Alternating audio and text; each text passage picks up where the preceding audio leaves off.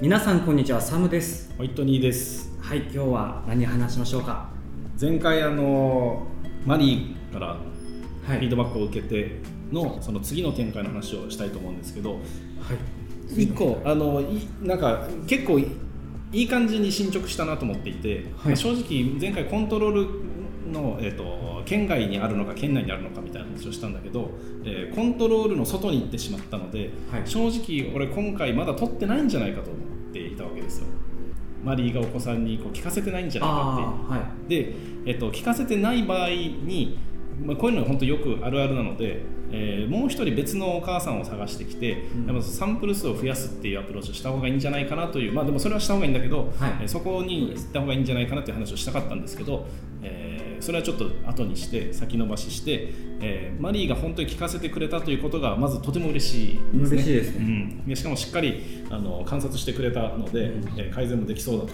でそれを受けてサムさんは第2章を取るんだよね。取りますもちろんで、えっと、この第1章を取った時に結構心がけたところとか、はい。あの工夫した、えっと、狙いとかそういうのを一回、あの整理しておきたいんだけどもはい。どういううん。コンセプトで取りましたか、まず題材からいくとうん。誰でも分かるものうんから始まり、うんうん。で難しいワードが出ないもの。うんうんで子供向けっていうのもあって、ん。で桃太郎一つにしてもいろんな作者がいたので、うんうんえー特に分かりやすいワード、うんうんであと、えー効果音、うん。どんぶらこっことか、うんうん音でわか伝わるような、はいはい。それぐらいの、えー聞聞きやすさの内容のものをまずチョイスする、うんうんでうん。まあ、それはなぜ？分かりきってるんだけど一旦それはなぜですか？それは子供向けだからですね、そうだねターゲット子供が理解できるように選んだってことね、はいえーそ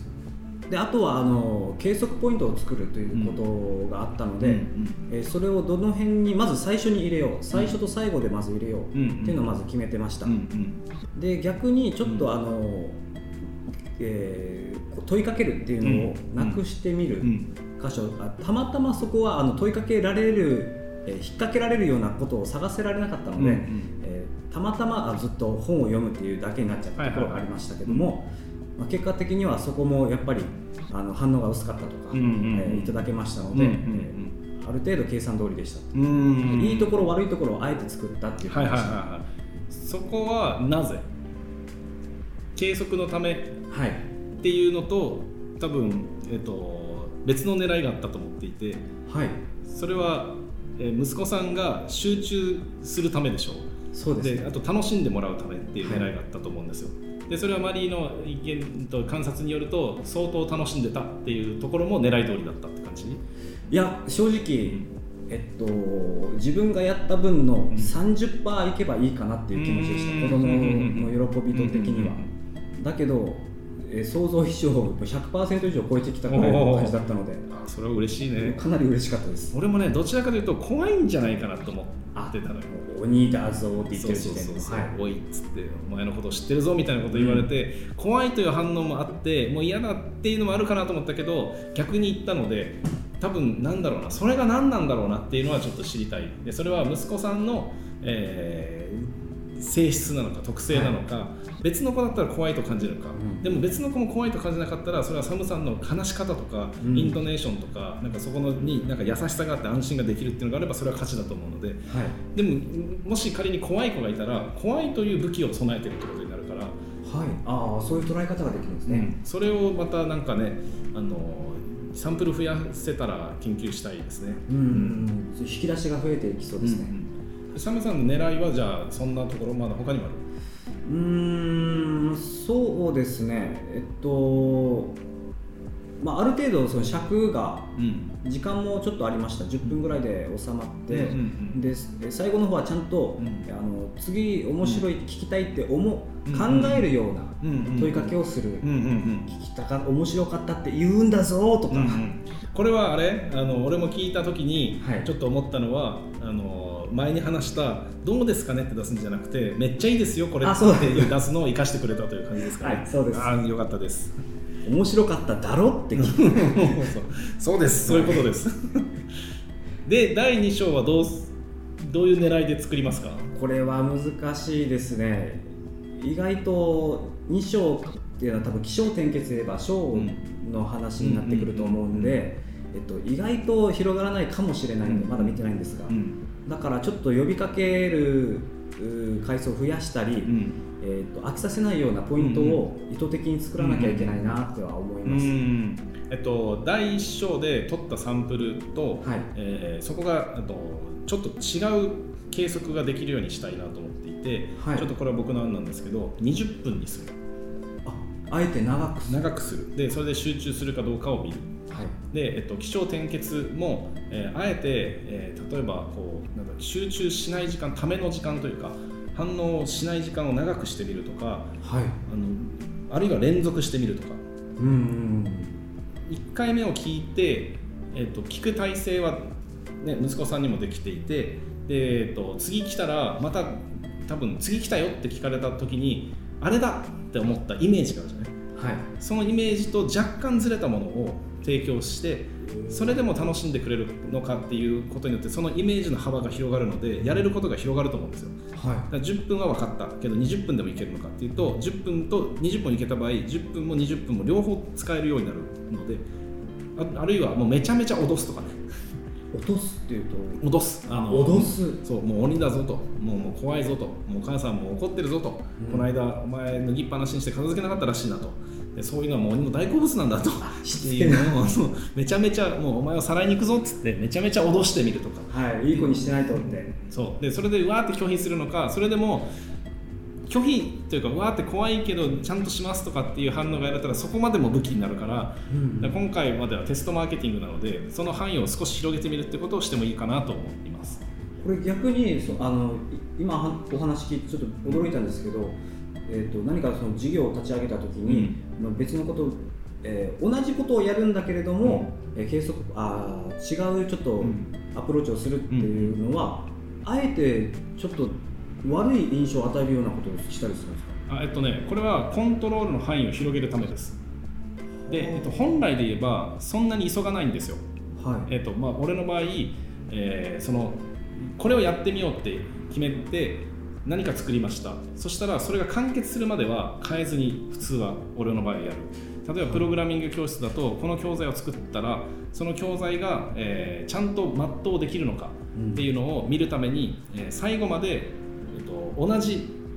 計測の仕方でいきます。変化は加えずやってでちゃんと取れたら2人目とかも同じように動くかどうかを見て、うん、で3人目ぐらいでこういう見せ方はどうかなとか3人目でももっとだね。あの当時やったのも10人ぐらい、うん。えっと、同じ教科書を使わせて、はい、でみんなの反応を見てでそれから結構大きく変えてみたんででそうやってこう変えるっていうことを当初やった時は年に4回ぐらい変えたからで毎週あるので結構あの変えるスピード感はそれでも速いと思うんだけどそんな感じでした。だから今回みたいに1本取って次から結構変えようぜっていうのは、うん、なぜ提案するかっていうと5000円だからです。5000円だから。そう。金額が。そう。金額が低いので、えっと、要はやりやすい。ああ考えやすいので、えー、なので、えっと、5000円まあ言い方悪いけど5000円だったらお遊びできるでしょって思ってるところがあるので、はい、だからその範囲をちょっと広げる、うん。えっと、サムさんが今の話し方を続けていくっていうのを、まあ、言ってやあの一通りやってもいい。最後の章までやってもいいしまあ、俺の、えっと、アイデアはさっき言ったみたいに時間を延ばしてみるとか、うん、少し、えー、怖いシーンを入れる感情を揺さぶりをかけるのをもう少し大げさにするとか心配させるとかめちゃくちゃ笑わせるとかっていうのを少しはめてみる。でそれはでも第三章に持ってってもいいけど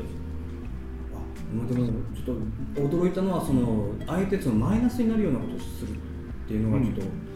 ま、マイナスっていうかね、えっと、その脅すじゃん、はい、怖いっていう感情になるっていうことは一旦怖いって思うんだけどメリハリで面白いところがはっきりするのよ。あ見えやすくなるってうん、うんと例えば、えー、もう、えーと、その息子さんがはい、本当片付けができないとするよ、うん、あのまあ、そういうふうに聞いてないけど片付けができなくてお母さん困ってるっていうのがありましたと。でそれを鬼が脅すと多分嫌だなっていう感情だったりとか、うん、どっかで見てんのかなっていう恐怖とかが一旦出ますと、うん、で鬼は昔、えー、そういうことをして、えー、こう鍛えてえーそれで強い鬼にな鬼世界で強くなった鬼がいるからちゃんとしつけられると強い鬼になるんだぞ。実はそれは俺なんだわはっはみたいなので上げていくっていうところで今度は普通に親近感を持たせるみたいなのにはい。このなんつうのかな感情の波みたいなのを持たせて、えー悪いことと,、えー、とおもろいところのメリハリを区別するっていうか、うん。なんて言ったら例えやすいんだろうな。面白いことが連続してると面白くなくなるのよそれが普通になるので。普通こうコンテンツ、まあ、YouTube もそうですけど、うんえっと、YouTuber の人はどんどんどんどん見られたいから、うん。えっと、良いいいものにしていこうと、うんうんうん分析とか作りをして変えていくと思うんですよね、だからこう尺が短くなっていったりとか、うんうんうんえー詰め合わせていくうん面白いところを、うんだけど今のお話だとその逆のことを知ってみたりとか、うんうん。えー子供だから集中力続かないから5分にしようとか、うんという発想になると思ってたら逆に20分にして、うんやっぱり効かなくなるのかなとかっていう。ああそういうマイナスのところね。あそうこれ,、まあ、ここれ実験ですね。実験。実験。20分にやって聞かなくなってしまうっていうリスクはもちろん秘めてるんだけど聞いてくれたら20分いける。要はお母さんの手が20分空くというメリットを得られるからはい。20分集中させるためには今度はどうしたらいいかなとかっていう考え方もできると思うし、まあ、でもねそれは、えー、と単純に例えば10分を取る工数があって、はい。でそれを回収するためにはいくらいくら必要でっていうのを時給計算とかした場合20分にするってことは倍かかるのでそれ価値があるのかっていうのも査定しないといけないけど、まあ、それを調べるための20分っていう感じかな。であのお金がじゃあたくさんかかるような授業だとあんまりそういうことはやらないもんですか？えっと、やらなくはないかもしれません。でもリサーチちゃんとするよね、うん、でリサーチのために今みたいな今やってるテストマーケティングはしてもいいと思います。あだから10分ケースと20分ケースとか。あと本当サンプル数はあ結構あった方がいいので、はい。1個のサンプルでやるのはリスクの方が高いかもしれない。もうあそうですね。そこで息子さんがねもう絶対嫌だもう3章めっちゃ聞きたくないって言ったらサンプルが1個しかなくてもう消えちゃうので、はい。そのリスクはあるのあるけどサムさんが決めていいです。おおわかりました。あサンプルどれだけやるかみたいなことですね、おおはい。だから3分どれだけやるかじゃなくてそのあ。10分にするのか20分にするのかあそっちの決定権を。決めていいと思います。わかりました。あくまで参考にしてもしてやりたいと思います。はい、うん。じゃあ。ゲストですか？はい、えー、ちょっとお客さんも来たということで一旦この辺で、えー僕は、えー新しいサンプルをお作りしまたマリスさんのお子さんにね、えー違う反応が来るかどうか、えー試してみたいと思います。はいということでお相手はサムとホイットニーでした。あご視聴ありがとうございました。りがとうございました